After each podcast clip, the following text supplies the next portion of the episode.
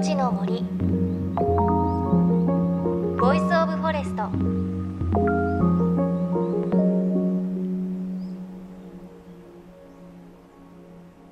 おはようございます。高橋真理恵です。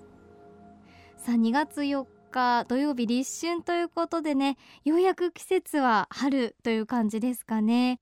今日メッセージご紹介します。2通ご紹介します。ラジオネームミツバチハッチのママさん群馬県の方。私は近くの公園にワンちゃんを連れてお散歩するのが楽しみです。赤城山からの空っ風が冷たいので歩くコースを変えると梅の庭と刻まれた石が目に留まり入ってみると勾配白梅が何十本もありました。勾配は満開で白梅はつぼみが膨らみいくつか可愛い花も開いていました。そして FM 大好きゆういさん長崎県の方。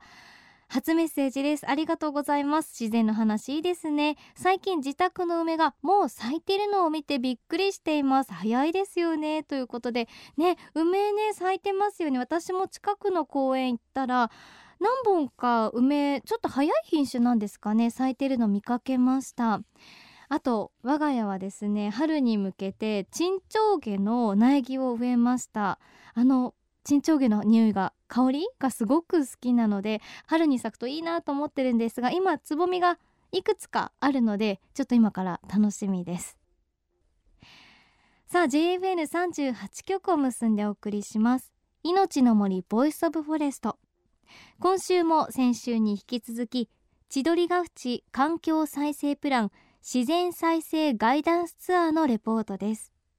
これは環境省が進める千鳥ヶ淵の環境再生計画の一環として行われているもので北の丸公園千鳥ヶ淵などを巡りながらそこにどんな自然が息づきどんな生き物がいるのかそして環境保全の取り組みも知ることができる企画です。さて北の丸公園に集合し首都高速が上を横切る千鳥ヶ淵の全景を眺めた後ツアー一行は同じく千鳥ヶ淵のボート乗り場へ。ここ2ヶ月の間にこの辺りを通った人を気づいたかもしれませんが実はこの冬千鳥ヶ淵はお堀の水がほとんど抜き取られた状態になっていたんです。さあこれどういうことなんでしょうか？環境省自然環境局飛島武さんが解説してくれました。これ貝堀です。今だいたい1メーターぐらい水位がまあ下がっている状態です。これはあの田安門水門があるんですけどもそこを開けっぱなしにして要するに水門で普通に下がる水位までギリギリまで下げていくとこういうふうになったということです。12月の1日から貝掘りを始めました。1月の末ぐらいには今度は水を戻してここボート場が3月からなんですけどもその前には元通りの水位であのお楽しみいただくという予定になっています。皇居のお堀についてですね水がまあちょっと汚いっていうような話がですね以前からあったかと思います。もともとは玉川上水玉川の水なんですけどそれがいろんなところに分配された残りの水があの江戸時代から供給されてたんですね。それが水がなくなったわけじゃないんですけども行き先が変わっちゃって玉川上水の水がこっちにはもう来なくなっちゃった。で、えー、水源がなくなりました。その一方で当然その作って何百年もしてるうちにいろんなゴミが溜まってきますしいろんな落ち葉であるとか生き物の死骸そういうものが積み重なってきます。で、えー、それに前後しますけども我々も昭和50年代から水質を良くしよう青子をなくそうという取り組みをしてきまして平成6年から堀水浄化施設というものを作りました。これは汚い要素ですね。ほとんどが青子ですけどそれをこし取る施設です。こし取ってきれいにした水は一番上流にある堀に放流する。きれいにしたものをポンプで上げる。それがまた戻ってくる。というそういう水の循環ということを平成6年からしてます。で、えー、それによって、まあ、まあ、徐々に徐々にではあるんですけども水質というのはあの、まあ、よくはなってきています。で今後その浄化施設を、まあ、さらに改善していって東京オリンピック・パラリンピックとその後に向けて備えたいというふうに考えています。でまあ、それで話が済めばいいんですけどもあのやっぱり水質水環境を良くするっていうのは実はいろいろな対策っていうのを組み合わせてやる必要があります。まあ、この他にもその今やってる貝掘りというのはそこに溜まった泥これをま沈めるというかですね悪さしないようにするという手法です。であのそこに溜まった泥が何を悪さするかっていうとあの例えば真夏になってくるとですね水をずっと溜めておくとこう底の方に酸素がなくなってきましてそうすると下から汚いものの元、ま、窒素とかリンっていうんですけどそういうものが湧き出してくるんですね。溶け出してくそれを防ぐには、まあ、空気にさらすっていうのが大事なんです。中に酸素が入っていくとあの有機物っていうんですけどそれが分解されていって泥の性質を改善するっていう方法としてこの貝掘りっていうものがあります。でこれはあの実は新しい方法じゃなくてもう昔からあのため池を年末になると村中総出で掃除して乾かして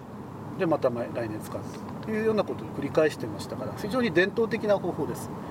ただしずっとではないですね。効果は数年しか持たない。だから定期的にやる必要がある。へえあのね貝掘り酸素によってまあ有機物が分解されて水質改善。でこれね新しい方法じゃなくて昔からやってたっていうのは知らなかったですね。ちなみにこの貝掘りですが千鳥ヶ淵のお隣牛ヶ淵でも平成15年そして平成21年に行われています。そして今回の千鳥ヶ淵の貝掘りではここにはどんな生き物が生息しているのかという調査も行われました。でツアーでは調査で見つけた生き物をバケツに入れて実際に見せてくださったんですがこれが意外なほど生き物が豊富だということが分かりました。環境省皇居外苑事務所成瀬由香さんのお話です。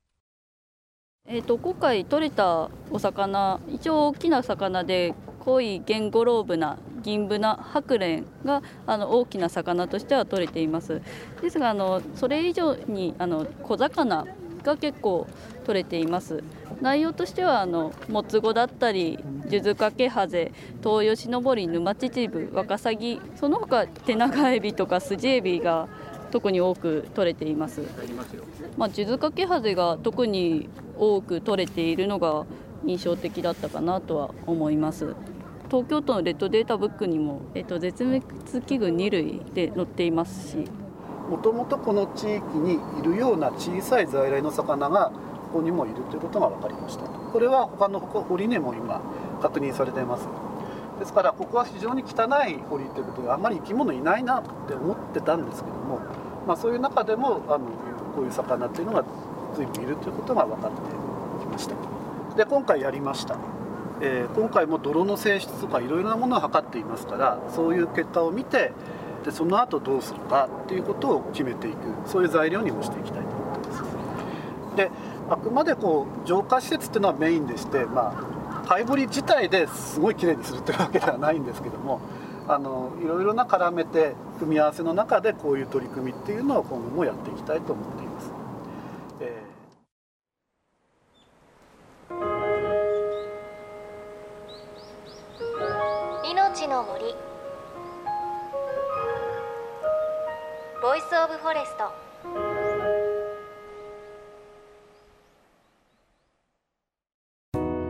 JFN38 局では東日本大震災で被災した沿岸部に津波から命を守る森の防潮堤を作る鎮守の森のプロジェクトを支援する募金を受け付けています。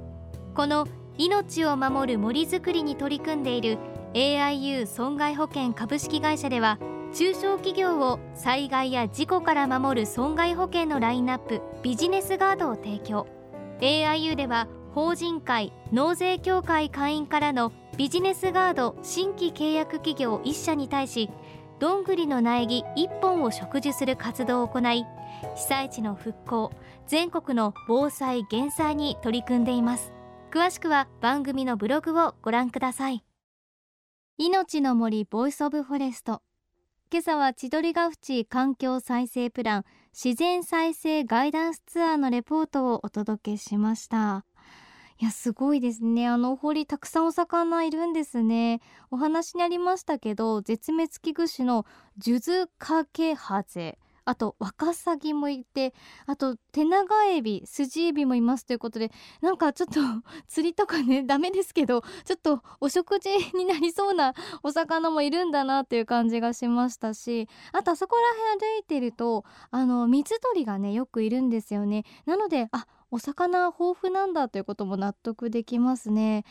ねあのお話にもありましたけど決してね綺麗なわけじゃなくてね緑色に濁っているイメージが強いのでそんなに生き物いないのかなと思ったら本当に豊富でしたね。先週のお話だとホタルもいるっていうことなのでこれからねもしあの東京にお立ち寄りの方ちょっと皇居の周辺歩いてみて目を凝らしてみるといろいろ発見があるかもしれません。さあそして番組ではあなたの身近な森についてメッセージお待ちしています。メッセージは番組ウェブサイトからお寄せください。いのちの森 Voice of Forest。お相手は高橋真理恵でした。命の森。の森。 Voice of Forest。